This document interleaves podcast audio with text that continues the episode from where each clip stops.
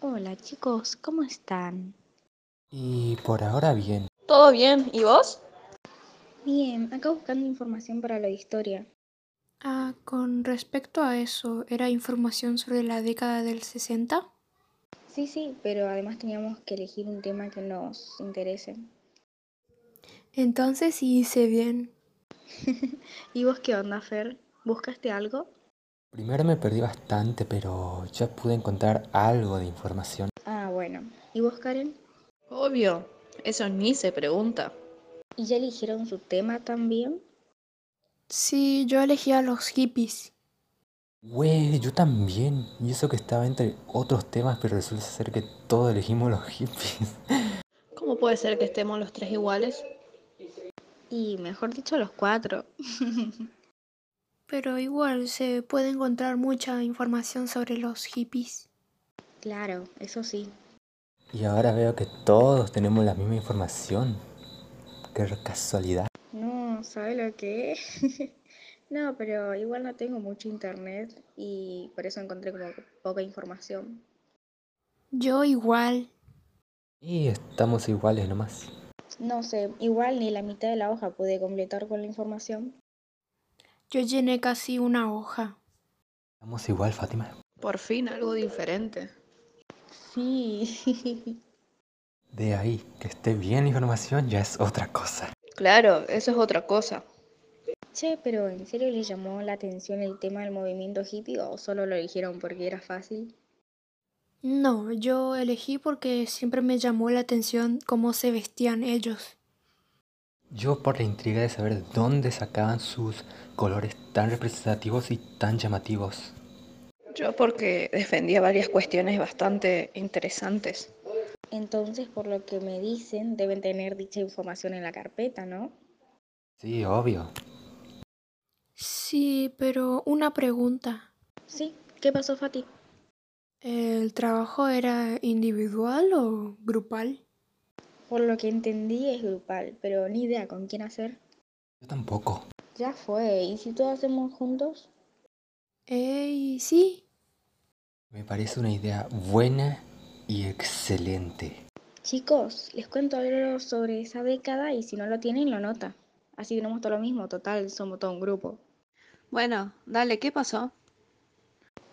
¿Sabían que la década del 60 había emergido una cultura y una identidad juvenil que, bueno, se diferenciaba de los mayores y significaba una ruptura con los valores y costumbres de las generaciones precedentes? ¿Qué? ¿En serio?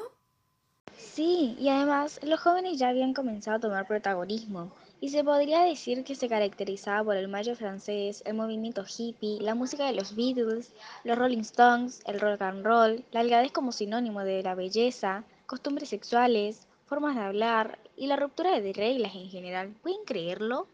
Y sí, para mí no es extraño, ya que los jóvenes ya se habían empezado a dar cuenta que los conflictos bélicos no llevaban a ningún lado, y sobre todo los hippies, que habían empezado a tener una idea más pacifista en un mundo donde tenía más protagonismo las armas y el dinero.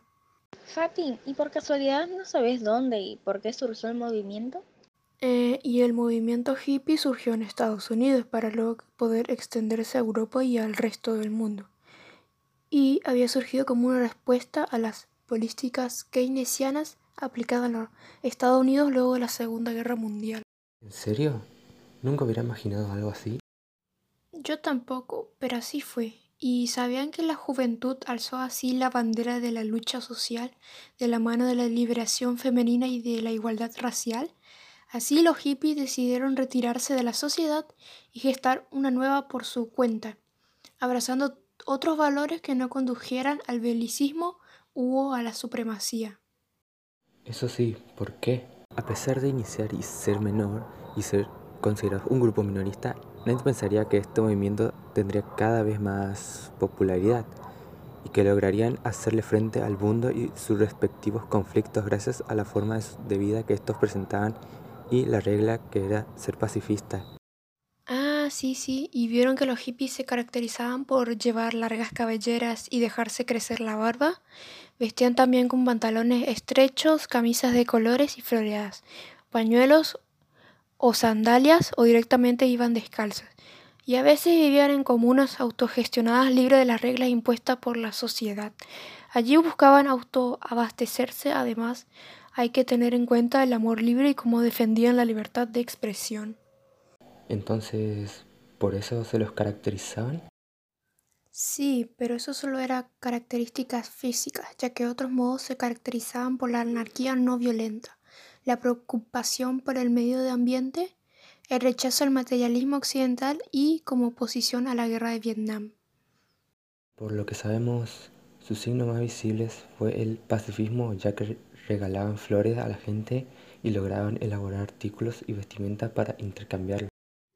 Exacto, aunque además de eso se formó una contracultura políticamente atrevida, antibelicística y artísticamente política en Estados Unidos y en Europa.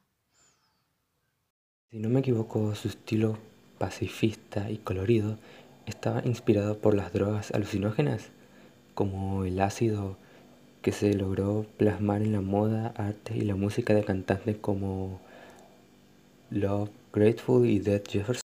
Ah, sí, pero a pesar de eso hay algunas frases de ese movimiento que tienen mucho sentido, como haz el amor y no la guerra, prohibido prohibir, la paz comienza con una sonrisa, el hombre nace libre, responsable y sin excusas, y no necesita una espada para cortar flores. Sí, Fátima, eso es cierto. Pero vieron que esa ideología que tenía este movimiento era profundamente contestatario.